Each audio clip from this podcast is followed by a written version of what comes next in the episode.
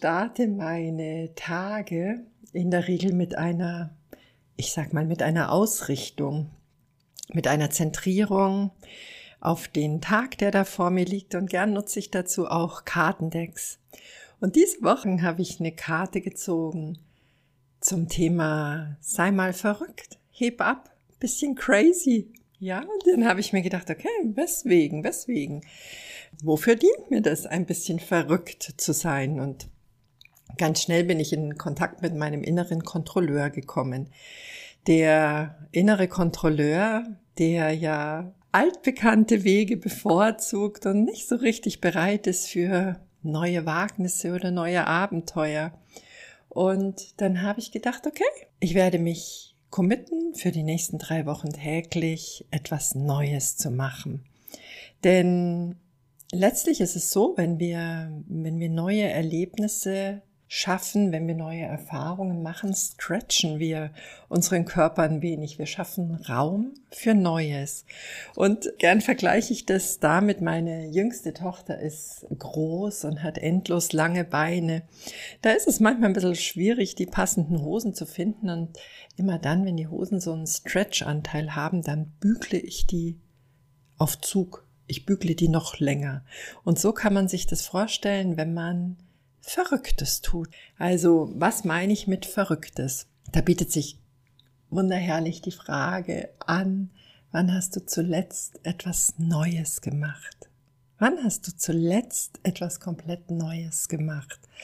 Und unter dieser Frage werde ich jetzt jeden Tag neue Dinge machen. Das können Kleinigkeiten sein. Also ich habe etwas zum Frühstück gegessen, was ich noch nie gegessen habe.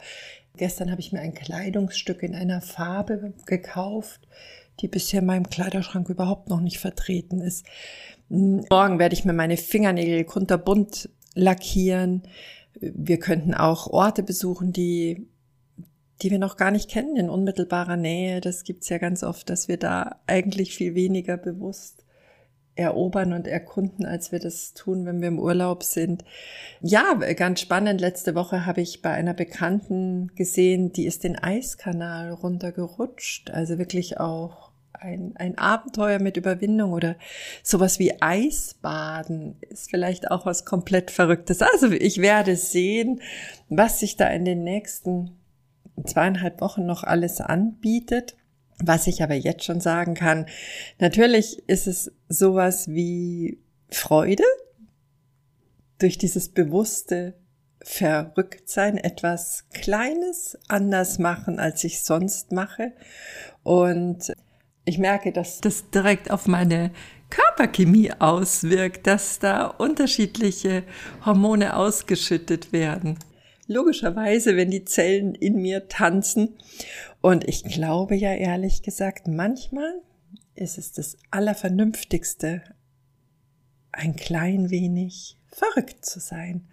Ja, kurz umgerührt und hingespürt. Vielleicht ist es ein Impuls, den du auch aufgreifen möchtest, um einfach das Neue ganz bewusst in dein Leben einzuladen.